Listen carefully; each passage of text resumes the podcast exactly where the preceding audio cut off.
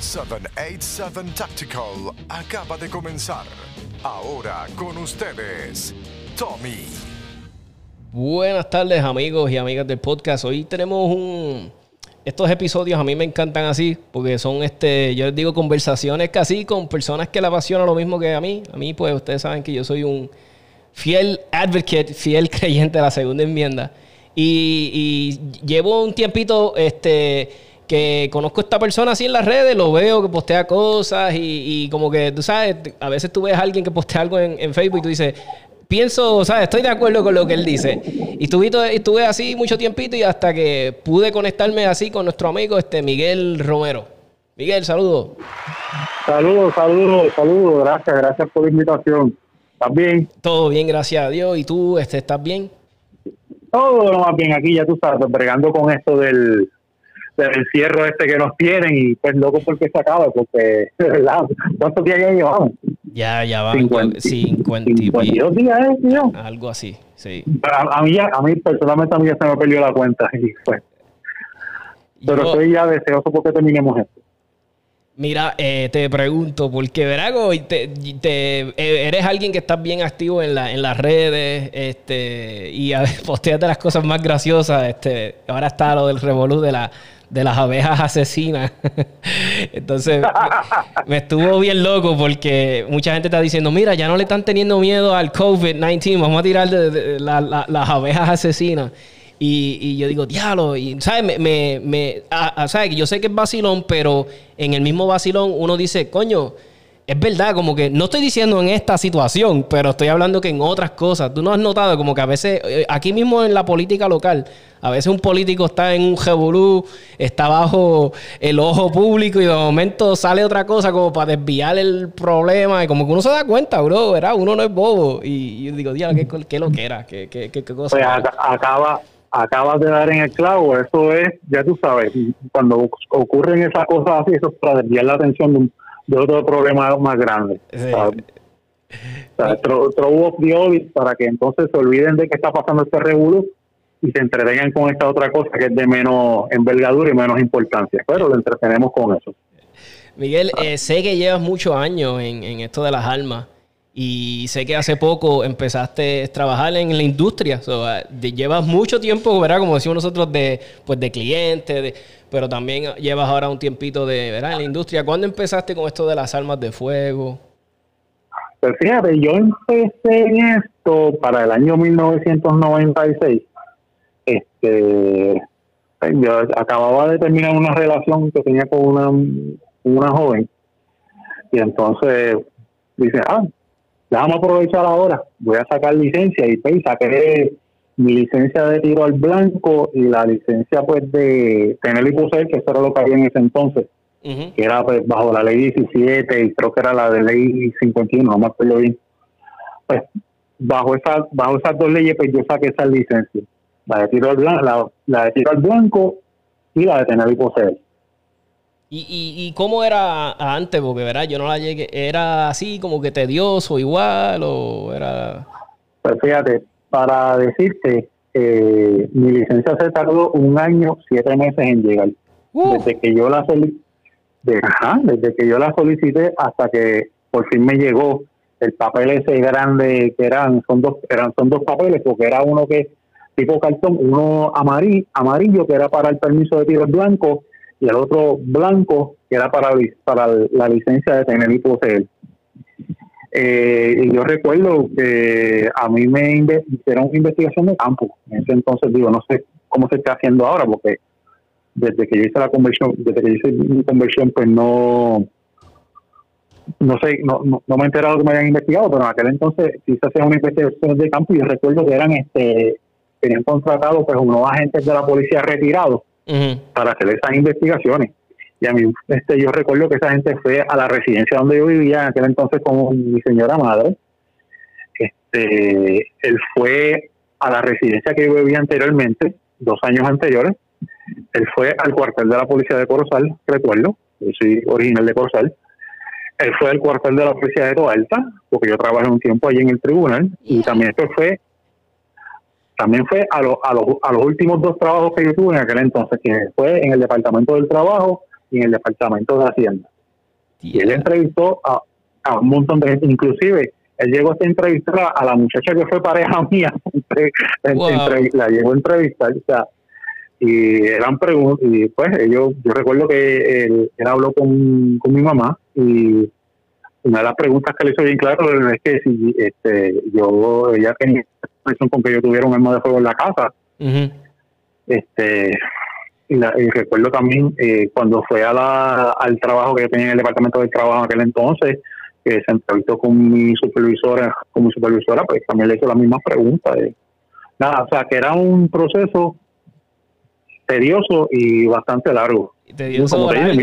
Y, bien anticonstitucional y bien brutal. Qué cosa brutal.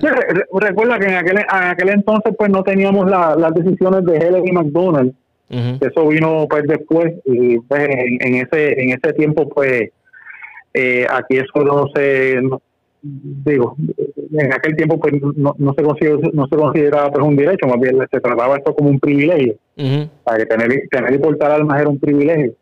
Eh, la policía la policía o el estado vamos a ponerlo así el estado pues se reservaba el derecho de otorgarte ese privilegio o no era así yo, una de las, ¿verdad? hablando de la, de la ley nueva que tenemos, sabemos que no es perfecta, obviamente, no es perfecta, porque yo por el mero hecho de que exista licencia, que exista registro de armas, exista todas estas cosas, ya conmigo no está de acuerdo, ¿verdad? O sea, yo, eh, eso, eso lo tenemos claro, pero pues ni modo que... yo estoy de acuerdo contigo en eso, yo si fuera por mí no habría ley. Exacto. es castigar la conducta. Eh, y, y, y, y, pero yo lo que siempre he dicho, yo, diablo, mano, ok, ahora está esta ley. Y, ¿verdad? y yo no quiero ser pesimista ni nada. Es meramente la inquietud de un, ¿verdad? un ciudadano. Yo digo, diablo, ahora hay que enmendar esto como el diablo. Tú sabes, esta ley hay que enmendarla. Y, y no la estoy criticando. Es meramente que tiene unas loqueras que he leído y he escuchado de otras personas. Eh, de desde cosas que no me hacen sentido. Y yo digo, diablo, mano, esto hay que enmendarlo, hay que enmendarlo heavy, porque tiene muchas cosas que. Y como que a veces me hace pensar, y yo, diablo, pero no era mejor desde el principio, tú sabes, como que. Pero nada, yo, yo no me, yo no estoy en ese ámbito del Senado ni, nada de, por el estilo. Yo nunca he hecho una ley, yo no sé, no sé, yo meramente hablo como un ciudadano, ¿eh? Y, y, y son cosas que yo digo, diablo, mano, pero si tal vez desde el principio estas cosas que ahora este, pero nada, son cosas que pasan en el camino. A mí lo que yo sí sé, que va a haber mucha gente que van a sacar la... Bueno, que van a querer, porque todavía yo sé que no han podido. Hay mucha gente que va a querer portación. Y, algo que yo te, ¿verdad? Que quería hablar contigo, porque hay mucha gente que dice, eh, eh, a mí me molesta que la gente diga, ah, pero la gente van a empezar a sacar la licencia, pero ninguno va a tener entrenamiento, ninguno va a tener... Y yo de cierta manera, yo, yo estoy a favor de que alguien se, se, se, capacite y aprenda, igual que en otras cosas en la vida, pero tenemos que ver a pensar, esto es un derecho, ¿verdad? Y no podemos, para mí no debería ser obligado, de que sí, obligado de que tienes que coger este curso, pero entendiendo que sí, que lo tienen que coger, a mí me interesa saber lo de, porque todavía yo no sé hasta ahora, están diciendo que la policía es la que va a certificar a los instructores, ¿verdad? eso es así. La, Sí, eso es así. La, según lo que yo he leído, pues la policía de Puerto Rico este, son los que van a certificar los instructores. Ellos pues ya enviaron este cuáles son los, requisitos para certificarlos y este de la misma ley 168 y tanto y tanto reglamento que, que concesionó la policía pues este toda persona que este, le interesa solicitar una licencia de armas o toda persona que va a hacer la conversión o una renovación, pues tiene que tomar un curso de, uso y manejo. Y el curso, si no me equivoco, dura este cuatro horas. Eh, tiene que hay una parte teórica, hay una parte eh, práctica y tiene que pasarla con una puntuación. Ok.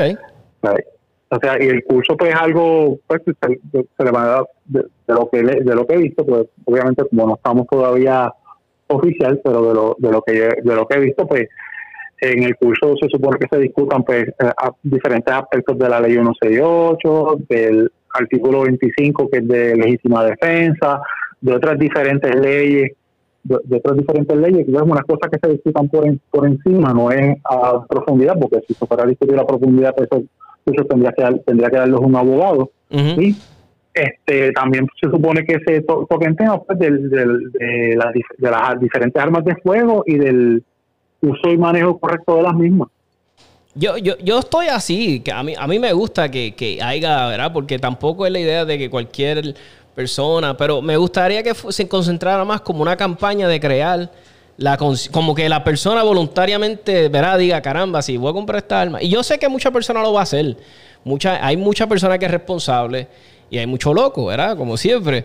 Pero no sé, como que el, el, issue de que la sea... del Señor es de todo. Sí, sí. So, vamos a ver cómo... Eh, también no me gusta que la gente, ¿verdad? mira, si, si va a haber mucho loco que, pues mira, él tiene su derecho de, tener el alma, tú sabes. es un derecho que te... So, ¿verdad? Vamos a darle... Eso pues la... la eso, pues eso de que hay mucho loco, pues eso pues la, la, excusa que utiliza mucha gente, pues mucha gente pues, que desconocen del tema o desconocen pues de derecho, lo que sea. Yo te digo, eh, personalmente, mientras se hagan las cosas, mientras se ejerzan los derechos de una forma prudente y en el marco legal, yo no tengo ningún inconveniente. O sea, yo no tengo ningún inconveniente, como te digo. Si fuera por mí no habría ley y sería pues solamente castigar la conducta, pero la ley uno se hecho lo que tenemos, con eso es lo que, te, lo, eso es lo que tenemos que bregar. Ya en un futuro, como tú, como tú dijiste, pues cuando se le hagan cambios, se entiende, se llegue ese momento, pues magnífico, perfecto. Y en cuanto a lo de lo que estaba mencionando de la gente eh, que se entrene, que se adiestre, pues mira, yo entiendo que con eso no va a haber problema porque es con la con la 404 y, y, y tú veías en los últimos años, pues tú, veías en, en, diferentes páginas de Facebook y en los foros y todo eso, pues diferentes compañías, vamos a ponerlo así, compañías pues, que, se, que se dedican pues, a dar diferentes tipos de adiestramiento. O sea que el ofrecimiento para los adiestramientos lo hay y, por lo menos de lo que yo de lo que yo pues de lo que yo pues, pude ver eh, a la gente a la gente que está envuelta en esto en las armas de fuego pues le gusta ese tipo de adiestramiento y yo personalmente yo entiendo porque la gente pues, se va a adiestrar aparte de eh, que no que no se que no se va a conformar que no se van a conformar solamente con lo que puedan aprender del curso de su manejo sino pues que van a buscar de esta de esta compañía de, de estas personas que ofrecen estos adiestramientos pues para ir un poquito más. Y eso pues es bueno. Es bueno, a mí, eh, a, mí me... Mira, yo he sido... Mira, yo llevo un tiempito en esto y, empecé con, con, muchas personas, traje muchas personas a esto de las armas, porque muchas personas le tenían miedo y o me daban la, la, excusa clásica de que, chacho, yo no, no, yo con un arma no puedo. Y, y, yo le digo, mira, el que es peligroso es peligroso hasta con un canto de piedra, con un bate, lo que sea. Y, lo he, ¿verdad? He traído a muchas personas a este ambiente y me gusta que cuando yo empecé, ahora que he visto muchas personas que, que siguieron, siguieron, se especializaron, ahora están muchos, algunos hasta en la industria de las armas, algunos son instructores, algunos cogieron cursos conmigo de, de Range Safety Officer. ¿sabes? Que siguieron creciendo y les gustó esto. Y muchas veces yo le digo a las personas, mira, además de, de, ¿verdad? de, de un hobby, que es como un estilo de vida. Es, esto a veces es las cosas que la gente no va a entender. ¿sabes? Como que esto es un estilo de vida, mano. Y esto a quien le apasiona mucho es como el fiebrú de carro o el fiebrú de los gallos. Pues es algo bien. Eso es Es algo bien. Pues bien brutal. o sea, que, que, une. es un estilo de vida. estoy completamente de acuerdo contigo. que, que esto, pues, como. Eh, es como los carros, sí, como todos, es un, un estilo de vida que nosotros tenemos y pues, por eso que por eso que te mencioné hace unos minutos atrás, mira, yo creo que el, que está metido en esto no se va a conformar solamente con el, con el uso y manejo.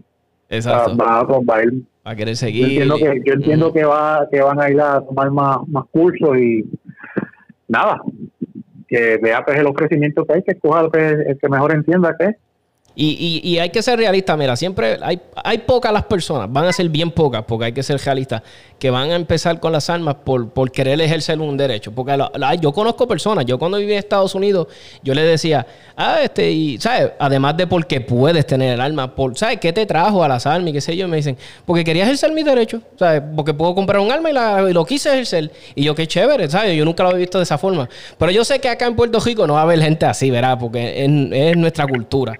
Pero sí sé que va a venir muchos comerciantes, ciudadanos preocupados.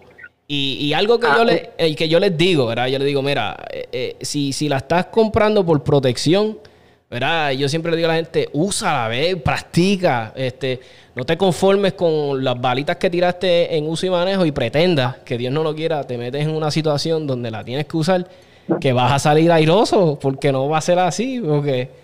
Y es lo que yo siempre digo a las personas, y a veces a algunas personas como que le cuesta, ¿verdad? Como que no, sí, no y, y, eso y eso yo también es lo que le digo a toda la gente, a todos los que yo conozco, tú sabes. Mira, si no vas a si fuera de uso y manejo, pues no vas a tomar más nada, pues por lo menos por lo menos sácate, pues, mantente activo en la membresía, en una membresía de un club para que puedas ir a disparar. Y aunque sea una vez al mes, cómprate una cajita de 50 balas y de práctica. Tú sabes. Practica, esos, fundamentos, mantente al día. A ver, porque esto, esto es algo, eh, esto es algo que si tú no lo practicas constantemente, se olvida. Sí, se olvida. Y, no, no se olvida la acción del gatillo, pero la acción de jalar del gatillo, ¿no? eso no se te va a olvidar, pero este, los fundamentos de tiro, cómo alinear las miras y todo eso se olvida. y le digo, mira, aunque sea una caja de balas al mes, cómprala y un día y practica. Y le digo, más, llámame y vamos y hacemos un par de drills ahí de los que vemos en YouTube, hacemos un par de drills, un par de drills sencillos y practicamos y pasamos un rato chévere. Exacto, exacto. Y algo que yo siempre le digo a la persona, que, que, que, mira con lo que pasó ahora, porque ahora mismo estamos en la situación que las almerías no están abiertas, ¿verdad? Y yo como soy mero, como verá, como tú sabes, como, como tú y yo somos fiebrus de en esto, pues obviamente yo voy a tener balas, tú sabes, guardar, voy a tener porque las uso, más que yo compito, y pues siempre voy a, pero hay mucha gente que no, mano, hay mucha gente que yo conozco amigos que me han dicho, toma, diablo, no tengo ni una caja. ¿sabes? Tengo dos magazines llenos y más nada. Y yo le digo, diablo, no, no estás muy mal, pero digo, pero, pero, entonces, lo que yo siempre digo a la ah, gente, si compras una para tirar, compras otra para guardar, tú sabes, ponla al ladito igual. Eh, eso es así, yo, yo siempre tengo esa costumbre y yo siempre tengo pues bastantes municiones para cada una de mis armas aquí. Y si la caja, caja de balas que uso, caja de balas que, repongo. Exacto. Este, y, eso, eso me recuerda hace este, cuando estábamos ah, comenzando esta situación en que estamos ahora, el, lockdown. Pues recuerdo, no recuerdo en, cuál de las páginas fue, unas páginas de Facebook, una de las páginas de Facebook, pues hicieron una pregunta de que cuál sería los accesorios que tú le pondrías a tu, a tu pistola. entonces mucha gente dice que si gatillos, que si mira, que si esto, que si le hago stippling, que si que no. Yo lo que contesté fue lo siguiente. Yo lo único que le compro son muchos magazines y muchas municiones. Pero muchas. Sí, sí. Sobre todo municiones. Porque si, las, si las municiones... Nada que ver. Eh, lo que tiene es un papel. Un papel bien bonito. bien Eso es lo que tiene. Tiene tiene, ¿sabes? En vez de tener una Gucci Glock y nada con nada, nada en contra de la Glock, porque a mí me encanta la Glock, eso es lo que yo cuento, Glock. Pero en vez de tener una Gucci, una Gucci Glock con gatillos y todo, y todas las madres, mira, compra magazines y compra balas y practica. Exacto. Después que haga, después que haga eso, entonces hace Gucci. Porque mira la, situación que tenemos ahora, como bien dijiste, las almerías están cerradas y, aquí hay gente que te ha dicho que no tienen balas. Ah, yo he tenido gente que me lo han dicho tengo una, amiga mía que me escribió por, por este por el Messenger de Facebook, estábamos hablando, entonces eh, me dijo que antes de que empezara eh, la, el, lockdown, pues ella había tenido un accidente de tránsito. Desgraciadamente no le pasó nada, pero como la llevaron al hospital, vino la policía, ella tiene ella tiene portación, pues, y la, la, policía pues se quedó con su pistola. Oh, entonces oh. cuando se la, se la devolvieron, pues no, se, no le devolvieron las municiones. Oh, y me dice, no tengo nada de munición. yo, no, está bien mal.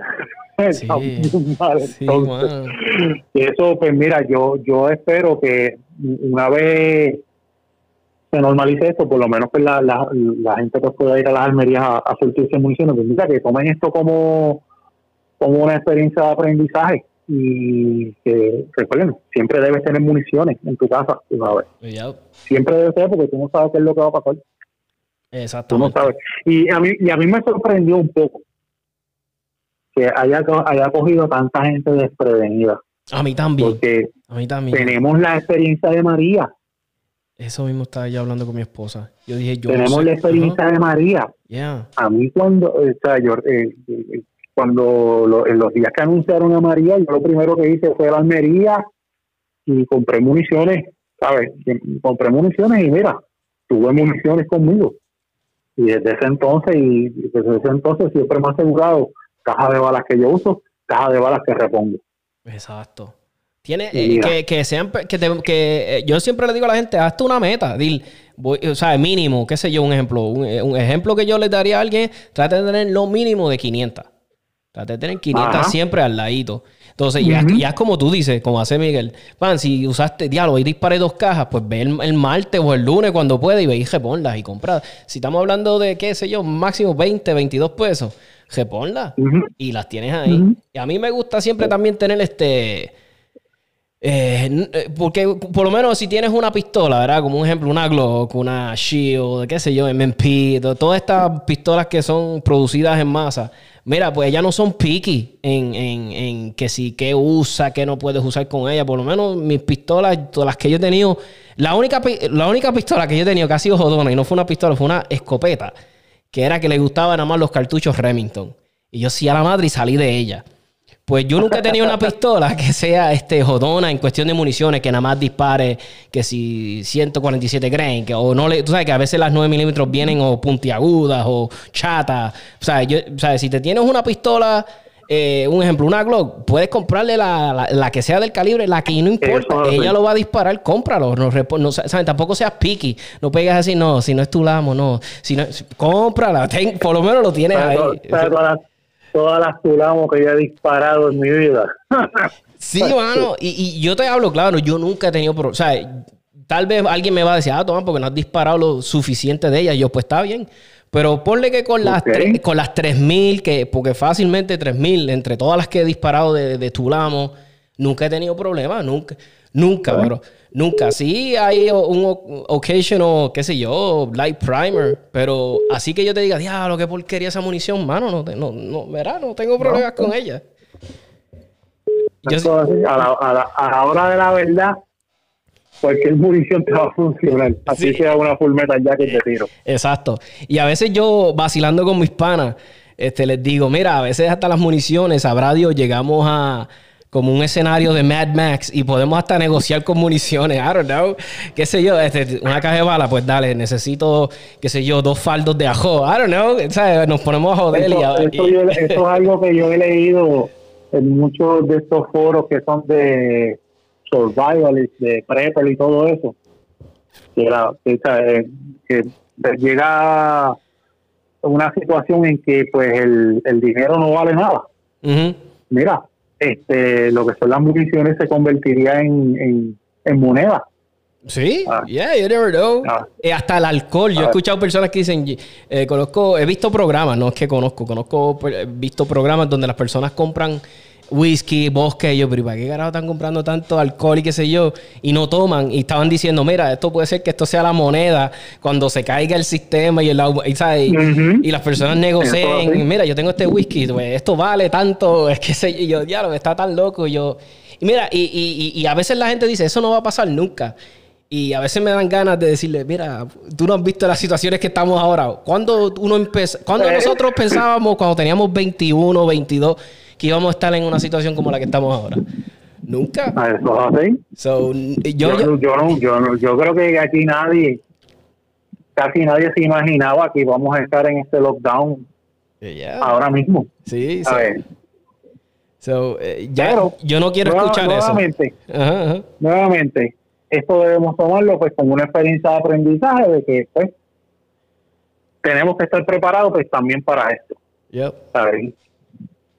hace tres años atrás, casi tres años, tuvimos a María, yo estuve antes porque yo viví Georgia, viví el huracán Hugo, o sea que, y pues tomamos eso como experiencia para prepararnos. Ahora que estamos viviendo en esta pandemia, pues mira, ya sabemos que hay unas cosas que tenemos que también pues tener en nuestro inventario y estar ready. A ver, que ready, por si acaso pues pasa de nuevo. Yo. Tengo, tengo aquí este, una, unas preguntas que a mí me gusta hacer así. Son de estas que eh, que yo te voy a dar dos opciones y tú das una. ¿Sabes? Eso es un vacilón, es meramente un vacilón. Algunas van a ser, algunas van a ser tu opinión rápida, tú sabes, como si te digo blanco, qué sé yo, bonito, algo así, ¿me entiendes? O algunas van a ser escoge y algunas, pues dale, son 10. Vamos a empezar. Este, la primera, ¿pistola o revólver? Pistola. Eh, ¿9 milímetros o 40? 9 milímetros. Eh, ¿Libertad o seguridad? Libertad. NRA. Eh.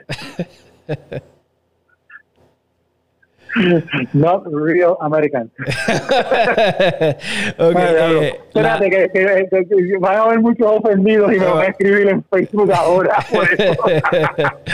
Sorry. Eh, eh, la, uno, la ley 168. Ah, vamos a ver con ella. Este, Glock.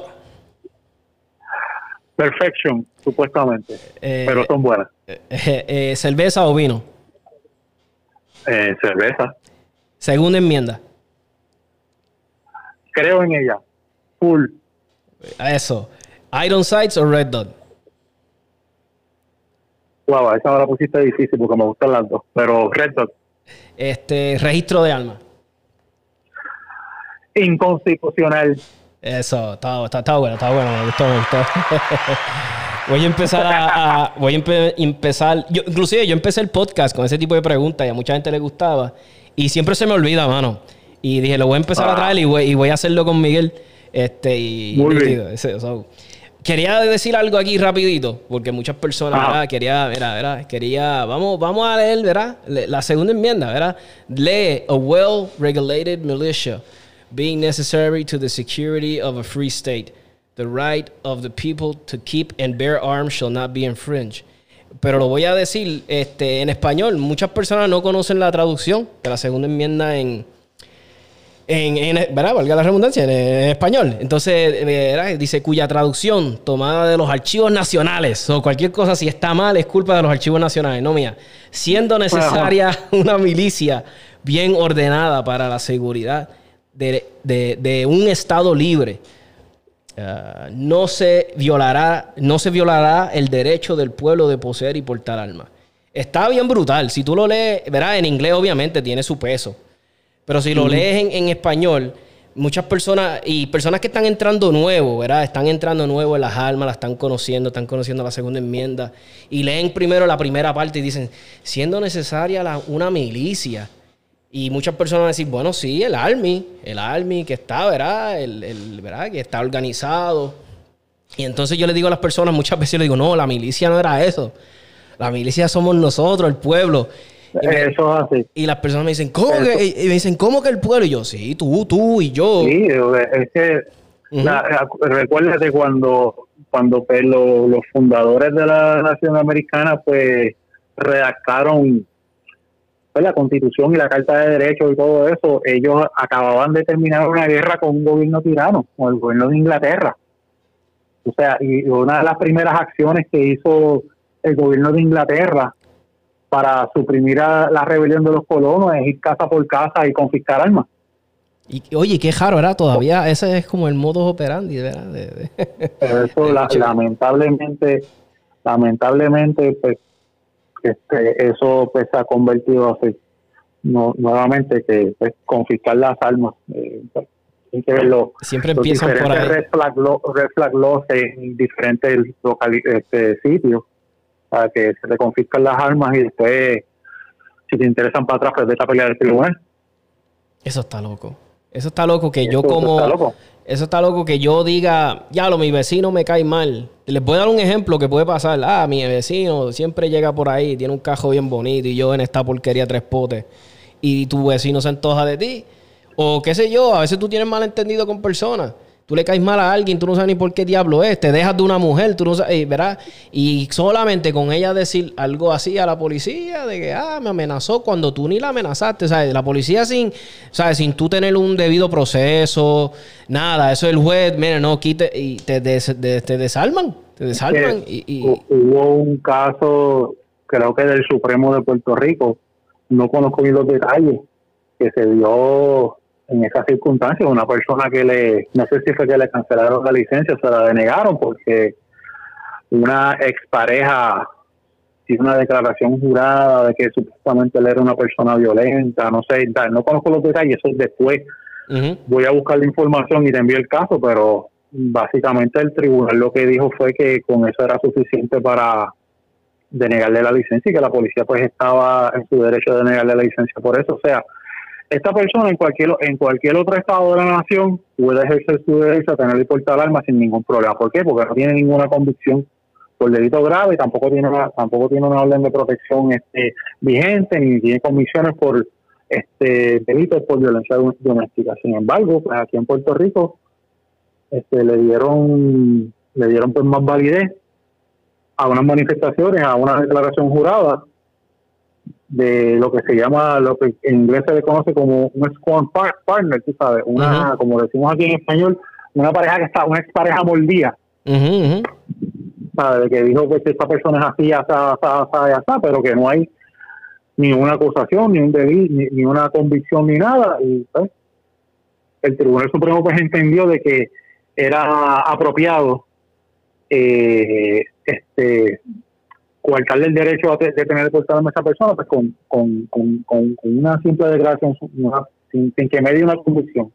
Wow, qué lo que era, ¿verdad? Que, que... Eh, después te voy a buscar cuáles son los, detalles del caso y te voy a buscar el, número del caso y todo, porque creo que el caso, si no me equivoco, es del año pasado o del 2018, no recuerdo, pero ahora no, tengo la info, pero lo voy a buscar y le envío pues para que inclusive lo puedes coger para un próximo podcast que quieras discutir. Sí, seguro, seguro que ah. sí. Me interesa bien brutal. Este, y quería terminar con la, la verdad, dice, eh, eh, no se violará el derecho del pueblo a poseer y portar armas. Pues, y todos saben que el pueblo, ¿quiénes son el pueblo? Nosotros, ¿verdad? Y el derecho a poseer y portar armas no se, ¿verdad? No se violará. Y mucha gente dice, pero ¿cómo violan el derecho? Y yo les explico a veces, mira, el mero hecho de que eh, pongan licencia, ponle el, mero hecho de la licencia, pero adicional de la licencia, ponle los altos costos, que se te haga difícil, que te pidan 20 mil eh, cosas, para tú sabes, sea, ya eso te lo están violando, es un derecho. Es como que yo le dijera ahora mismo a Miguel, tú quieres, este, I don't know, el ser tu, tu, libertad de expresión. Yo, pues sí, mira, tienes que ir aquí a, sacar una licencia y entonces tienes que pasar un examen. Y si no pasas este examen, no puedes hablar. O sea, no, no puedes dar tu. Este, era lo que También hay un caso del Supremo de Estados Unidos, un caso viejísimo, que trata sobre eso. Eh, recuerdo, no, no me acuerdo el número de casos ni nada de eso, te voy a buscar los detalles también, pero el caso era de la libre expresión.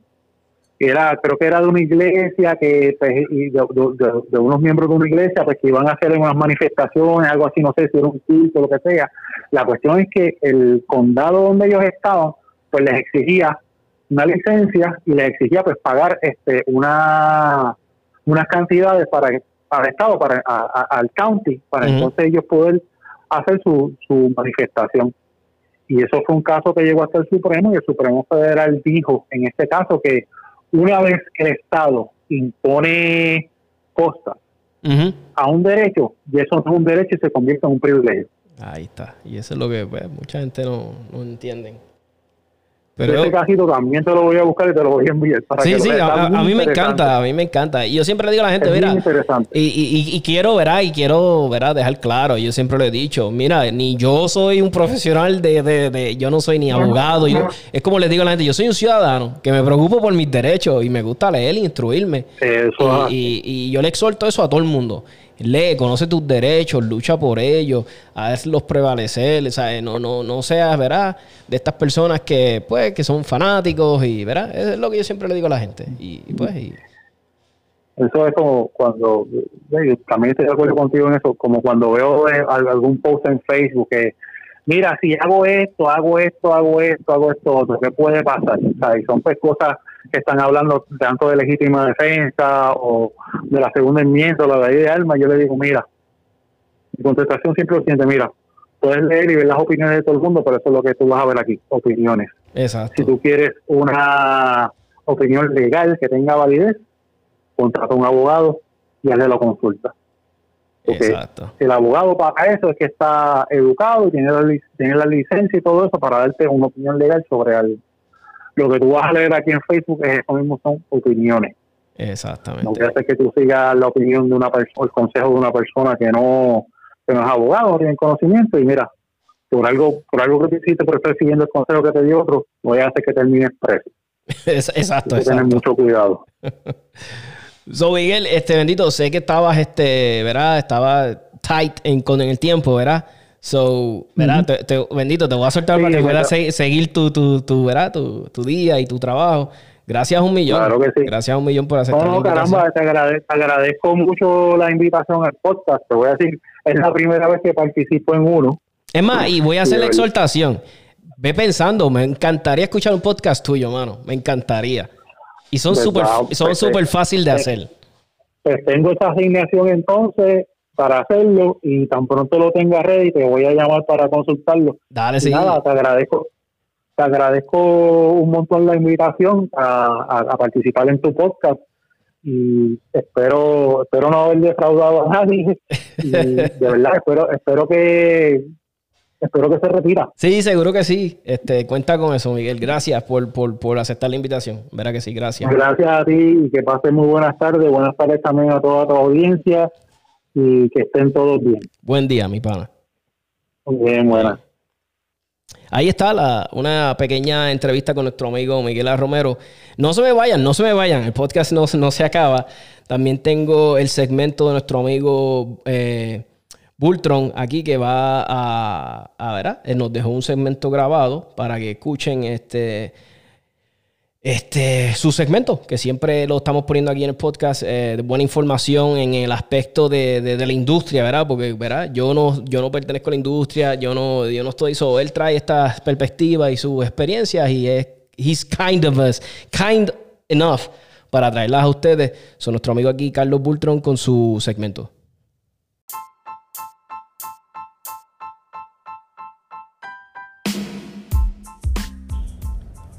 Saludos mi gente. Eh, a esta hora, buenos días. Espero que se encuentren, se encuentren bien. Le habla su amigo Carlos en otra sección más de armas y algo más por el mejor podcast de armas de fuego de mi gran amigo el Tommy 787 Tactical. De verdad mi gente, uno de los mejores podcasts que hay en esto actualmente. Así que si ha escuchado varios de sus podcasts, siga compartiéndolo porque de verdad que este, el podcast está de show. Los invitados que, que han estado en el podcast, de verdad que súper brutal. Pues bien, mi gente, hoy voy a hablar de, de una pregunta que me han hecho muchas personas eh, que me encuentro en la calle o cuando van a la tienda donde yo, donde yo trabajo. Y es si yo puedo comprar un arma en Estados Unidos y eh, y que llegue a Puerto Rico. Pues mire, sí, usted lo puede hacer. Pero yo le voy a ser bien sincero. Le voy a ser bien sincero y le voy a ser bien honesto. Y es lo que yo le digo a la gente cuando va, cuando va a la, a- a la almería. Si es un arma de fuego que de verdad tú la quieres, que allá en Puerto Rico, por la razón que sea, no se consigue, este, o viniste acá y está más barata, que sea una pieza de colección, sí. Pero si es un arma común, por ejemplo, Beretta, Glock, Taurus, honestamente no vale la pena y les voy a explicar. Mucha gente viene acá y les voy a hablar pues del estado de la Florida, que es donde yo resido. Mucha gente viene acá y dice, ah, pero está barata. Pues mira, sí, está barata, pero recuerde que usted tiene que pagar los taxes por esa arma. Otra cosa también es que usted tiene que enviar esa arma a una armería en Puerto Rico. Cuando esa arma llegue a Puerto Rico, le van a cobrar lo, eh, lo que llaman un transfer fee. So, usted va a pagar el arma, los taxes, más este, más lo que le cobre la armería cuando llegue a, a Puerto Rico. So, cuando usted suma y resta, prácticamente es lo mismo. ¿Me entiende? Porque recuerde, el, el ar- el arma de fuego usted no se la puede llevar con usted. Porque lo primero es que para usted llevársela, usted tiene que, usted tiene que tener eh, portación de armas. Esa es una. Y usted tiene que ser eh, el residente del estado. Usted puede tener portación de armas aunque no sea residente. Pero usted no puede comprar esa arma y llevársela en el momento. So, usted lo que va a hacer es que usted la va a comprar, usted va a ir a una almería, usted la compra, usted la paga, y entonces el dueño de la almería le va a decir, ok, pues mira, ¿dónde tú quieres que esta arma llegue? Porque tiene que ser de FFL a FFL. El que no sabe lo que es una FFL es lo que llaman una Federal Firearm License, que es la licencia eh, que autoriza a ese establecimiento a vender, hacer transacciones con armas de fuego, eh, municiones y ese tipo de cosas. Y quien da esa, esa licencia es ATF, que es el departamento eh, del gobierno federal que se dedica a bregar con todo lo que tiene que ver con las regulaciones de, la, de, lo que son las armas, los accesorios, etcétera, etcétera. En otras palabras, esas son la gente que cuando empezaron a salir los brace para los, para los AR-15, pues empezó el dilema que si es un brace, que si es un, eh, si es un stock, etcétera, etcétera. Y ellos dijeron, mira, no, es, es esto y es esto. Así que pues, esa arma va a llegar a Puerto Rico cuando esa arma llegue, pues el dueño de esa armería tiene que inscribir esa arma a nombre de la armería. Para entonces cuando usted llegue a recogerla, se la pasen a su nombre. No sé si, ¿verdad? Como ahora la, la ley de armas va a cambiar. No sé si dentro de los cambios, este mencionaron algo sobre eso. Eso no, les voy a ser bien honesto, desconozco porque no, no me he sentado por completo a, leer toda, toda la ley. Así que mi gente, de verdad, no vale la pena. Como les digo, si es un arma de fuego que de verdad usted quiere, que es una pieza de colección, que pues por alguna razón en Puerto Rico alguna armería no se la puede conseguir y usted está por acá de visita y usted la vio y está a buen precio, pues mira, pues sí vale la pena. Pero una pistola, un arma de fuego regular, eh, como las que venden en Puerto Rico, mire, de verdad que no vale la pena. O sea, no vale la pena.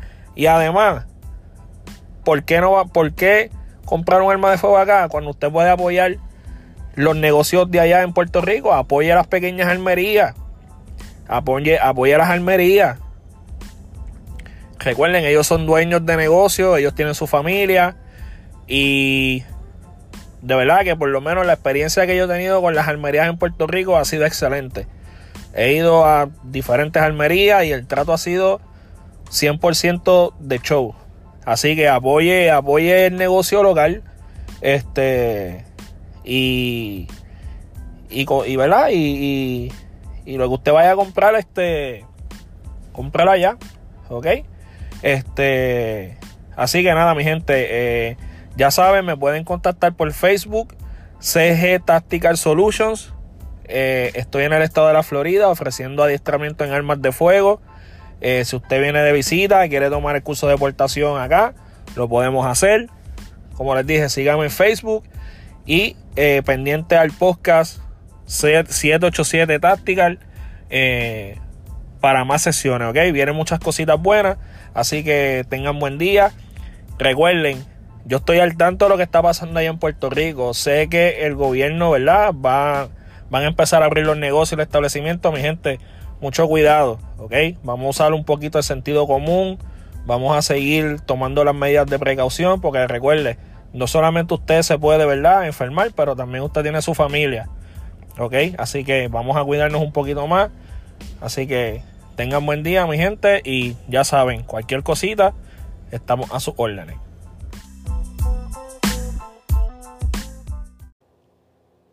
Ahí está el segmento de nuestro amigo Carlos Bultron, muy bueno, siempre nos trae un insight de la industria y verá un insight que yo no les puedo traer y verá he's kind enough para hacer este segmento y se lo agradezco de todo un millón y trae muy, muy buena información para los oyentes y gracias Carlos, gracias un millón, keep them coming.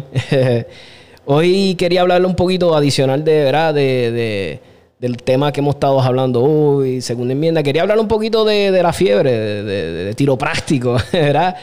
Y quería darle mis experiencias, ¿verdad? Yo no estoy diciendo que esto sea la forma que tú lo tienes que hacer, meramente estoy hablando de mis experiencias y tal vez, ¿verdad? tal vez algo que yo diga te funciona a ti o lo quieras poner en práctica.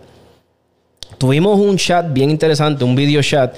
Por cierto, les recomiendo 100% que vayan a la página de Fundamentos del Tiro Práctico de nuestro amigo Jorge Budweiser y se, you know, que sigan la página, invita a tus amigos que son fiebros de, de, ¿verdad? De, tiro práctico. Eh, y estaban hablando sobre el aspecto del juego mental, del, del que, es una parte bien, bien, bien, bien, eh, bien importante en, en, tiro dinámico, tiro práctico, USPSA, EPSEC, el juego mental.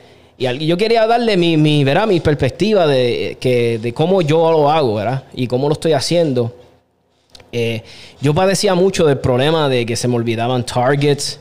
Se, todavía me pongo nervioso, pero me ponía súper mal nervioso. Eh, eh, tenía el problema, como les dije, se me olvidaban los targets. o empezaba, iba a empezar a tirar la cancha, estaba ready, hice mis visualizaciones just, sea, en mi mente yo hice, ¿sabes? Fui con mi, con mi air gun y, le, hice la visualización de todos los targets, los vi, les disparé, pam, ya pensé cómo lo iba. Y no hace nada más que tocar ese pito y se me olvidó todo. La cagué en vez de la derecha, cogí para la izquierda y nos pasa mucho. Y solamente quería hablar de lo que yo estoy haciendo para trabajar con eso. Y tal vez son cosas que te digo, pero que toma, que tienen que ver. Pero a mí me funciona. Mira, algo que yo hago es. Además de. A mí me, da, me, ha ayudado mucho la confianza, me ha dado la confianza en mí. Es eh, que practico, este, trato de practicar a medida que he ido tirando diferentes eventos, diferentes canchas. Ya casi trato de que nada me coja de sorpresa. Yo todavía me faltan un montón de cosas porque yo no llevo mucho tiempo. Yo no soy un tirador experimentado de, I don't know, como muchos por aquí que han estado. Eh, los Charlie Gautier, eh, Herman Vélez, tantos tiradores que han habido en este podcast con... Eh,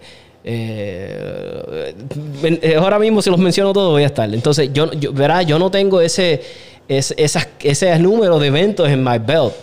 Entonces, pero algo que me ayuda es que a medida que he ido a eventos y se me presenta un skill nuevo que yo no había practicado, algo que yo, diablo, yo todavía no he disparado con mi weekend, pues déjame trabajar eso porque sé que eventualmente voy a estar en un evento que voy a tener que disparar con mi mano no diestra.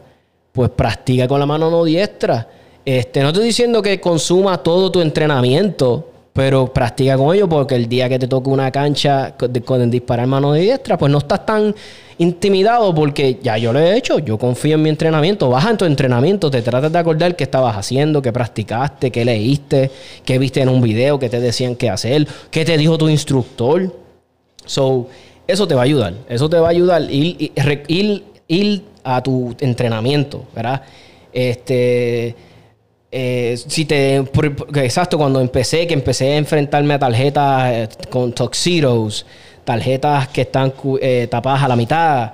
A medida que fui, pues eso lo fui practicando, eso lo estoy incorporando en mi dry fire para que cuando yo me enfrente con tarjetas así, no intimidarme, no, diablo, espérate, que yo no soy muy bueno disparando. Yo sí, o yo decir, diablo, pues no soy el más bruto, pero como lo he visto ya antes y lo he practicado, pues eso te da un poquito de confianza en ti. Eso es lo que me ha ayudado a mí. Yo trato de practicar cosas que he ido viendo que yo sé que, nunca había visto antes y eso lo practico, lo incorporo en mi entrenamiento y me, encanta porque me, me, da ese boost de confianza y es lo que yo les digo a ustedes. Y eso yo lo leí de uno de los libros, creo que fue el de Mash Mentality que te decía, practica estas cosas y, yo digo, pues diablo, y entonces las estoy poniendo en uso y entonces te dan un boost de confianza y eso me, encanta.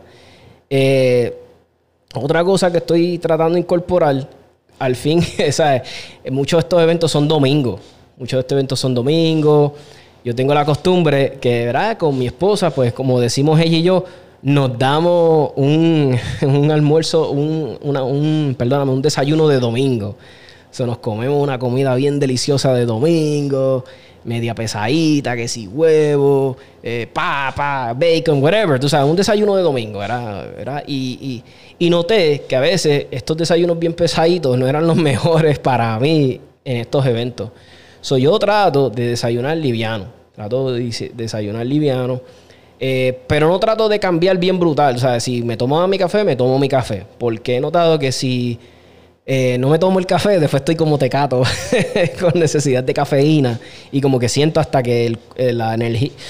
eso no lo dejo de hacer. Tomo mi café, me, desayuno algo y, y, puedo seguir y me trato de llevar merienda y me trato de hidratar bien, bien, bien el día antes. Porque tuve un evento donde me sentía medio débil y qué sé yo, y estaba hablando con, con, con amigos míos, deportistas que hacen otros deportes, que son maratonistas, gente que corre, gente que entrena.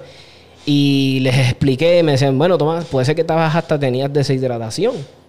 So, y es por estúpido, porque mira, si en muchos de todos los clubes venden refrescos, muchos de ellos tienen agua, pero es que a veces te envuelves tanto los nervios y qué sé yo, y se te olvida. Solo lo que hago es que me trato de hidratar también bien, bien chévere el día antes y también el evento.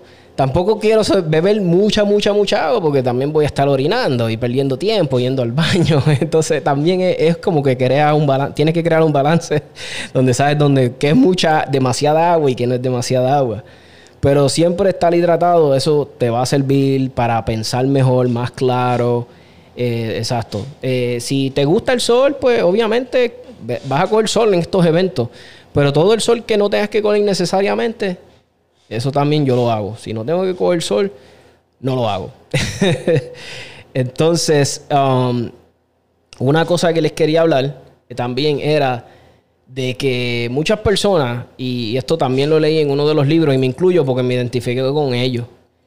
Si vas a empezar a competir y, y es bien serio, ¿sabes? Como que lo estás cogiendo de un hobby bien serio, voy a competir, eh, me gusta esto, ya no lo hago tanto como para confraternizar tanto, sea, no es una excusa para poder salir un domingo solo de casa, ya lo estoy viendo más como que, pues que compito, me gusta esto, quiero ser competitivo, quiero seguir subiendo. Pues una de mis recomendaciones, ¿verdad? Obviamente en este deporte tú vas a necesitar un backup de todo. y, muchas personas y muchos tiradores buenos, duros, gente que lleva años, te van a recomendar siempre que tengas un backup un backup en tu rig, ¿sabes? De correa, eh, magazine, pouch, ¿sabes? Que tengas un setup de la misma correa. Muchos de estos setups, eh, ahora mismo yo llevo un año y medio tirando con mi setup y nunca he tenido problema con un magazine pouch que se me haya soltado, un tornillo. Yo lo que siempre pues, le he hecho Loctite a estas cosas porque sabemos que los tornillos se sueltan. Pero una vez fui a una competencia y uno de los tornillos de mi baqueta se me cayó y no me di cuenta. Eh, y pues seguí con mi día, seguí tirando. Pero eh, es para que veas cómo es la, ¿verdad? Cómo es el entrenamiento. Pues ya yo tengo un retention que ya yo estoy practicando con mi pistola. O sea, ya yo, yo sé la, ya la resistencia que tengo del holster con la pistola, en mi presentación, nada. Pues me puse mi holster, qué sé yo, llegué a la competencia, no practiqué nada, no practiqué nada. Simplemente me puse mi, mi correa, me puse mi holster, mi, corre mi magazine pouch y qué sé yo, pa, me puse la pistola. Cuando puse la pistola en, la baqueta, como que sentí que como que como que no era lo mismo, como que yo dije, coño, qué raro, pero nada, eh, tenía que tirar. So, eh, estoy en la, en la línea de tiro, ¿verdad? Toma, you shoot ready, bla, bla, bla. Eh, shoot ready, yes, stand by, boom, ¿verdad? Y cuando fui a hacer el desenfunde, que no es la gran cosa, ¿verdad? Porque muchas veces nos volvemos locos eh, pensando en el desenfunde, el desenfunde. Mira, sí, ayuda, obviamente, tener un desenfunde bien brutal. Eh. Esto es mi opinión, esta es la opinión de Tomás. Pero hay muchas otras cosas que también hay que trabajar en el tiro, o sea, en, la competencia. Sea, si eres bueno con transiciones, corriendo, más eficiente, cómo quedar en una posición cómoda para que puedas tirar y seguir, salir corriendo. Eh, o sea, hay tantas cosas que, además de meramente que solamente el, desenfunde. Pero nada, me toca tirar, voy a tirar. Y cuando voy a hacer mi desenfunde normal, pum, además que hice, hice mal en no practicar, ¿verdad? antes, un poquito antes de que me fuera. Mi, mi baqueta no tenía la misma retención. Yo, oh shit, so it, drew me off, como que me sacó un poquito off, no tomé el agarre como yo quería. Y me provocó un mal function. Me provocó un mal function porque no agajé la pistola como quería y tuve un. Este, la pistola cuando fue a buscar la otra bala, ¿sabes? Disparé el primero, pero cuando fue a buscar la otra bala se quedó corta la pistola. So, tuve que ajustar mi agarre, sacarle, eh, terminar de sacar la otra bala, ¿sabes? Tuve que hacer todo ese revolú y, y eso me lo provocó el, mero hecho también, mi negligencia de no haber chequeado mi pistola, mi holster, todo antes, pero también de que se, como se salió ese tornillo de mi baqueta, si yo hubiese tenido un, un setup extra, yo lo que hacía era que, pum, pues, ah, ya lo tengo problemas con este setup, pues me sacaba mi correa me ponía la otra, ya. Y ready, se acababa el revolú, que tener que estar buscando el tornillo, poniéndose la baqueta. O sea, eh, estoy dando ejemplos. Si, si estás serio, si vas a estar serio en este ambiente y ya llevas tiempito, un backup de todo, yo no lo encuentro que está de más. So, un backup de una cojea extra con los magazines y la misma baqueta, it goes a long way. Y yo me imagino para tiradores que viajan el mundo, que están en otros estados, que viajan de estado a estado. Yo me imagino que ellos tienen, o sea, esto es lo más, es lo más, suena lo más sensato, diría yo, que tengan un backup de eso, porque tú no quieres viajar a Las Vegas, un ejemplo, qué sé yo, quieres viajar a Florida a tirar un evento y que de momento tengas problemas con una baqueta, tengas problemas con un jodido Mag Pouch y tengas que salir cogiendo a comprarlo. O yo me imagino que ellos tienen backups de todo eso. Eh, y si vas a tener el, back, el backup de tu setup, hazlo. O sea, si lo estás pensando, es una buena recomendación, lo recomiendan los, los duros del deporte y es por algo. Y yo les presento mi situación donde me pasó a mí. Eh, también les quería hablar eh, que no saboteemos nuestra. También, mira, eh, te recomiendan que hagas como un presupuesto. Ok, si terminamos de tirar el año pasado, viene el año nuevo, vamos a empezar la temporada. En Puerto Rico, pues tenemos la suerte de tenemos un, un clima brutal todo el año. Y vas a empezar a tirar. Pues haz como un presupuesto. Dile este año, tengo un presupuesto de tanto para municiones. Y tengo un presupuesto tanto para eh, viajar, para gasolina, para los eventos, y tienes ese presupuesto ahí y no jodas con él. o ese es el presupuesto para ir a tirar. Pero tenemos la mala maña, y me incluyo yo porque me ha pasado, donde sale una estúpida arma nueva que no nos hace falta, pero como es nueva, es la Six Hour P36. Estoy poniendo un ejemplo, la 365 se salió nueva, que esa yo la necesito, donde realmente no la necesitas, pero tú vas a justificar en tu mente que la necesitas y compras esa pistola y ya estás jodiendo tu presupuesto que tenías para entrenar, para comprar municiones, para ir a otros pueblos, para comprar gasolina, para pagar el evento. So, no tratemos de sabotearnos nosotros mismos. Si no te hace falta otra pistola, no la compres. ¿Para qué diablo? Tú sabes, que mantente fiel a, tu, a tus presupuestos, a tu régimen de entrenamiento y mejor comprar las municiones. Lo que sí, sí, si todavía en la hora no tienes un backup de una pistola, pues eso es algo que tienen que considerar las personas que no lo consideran.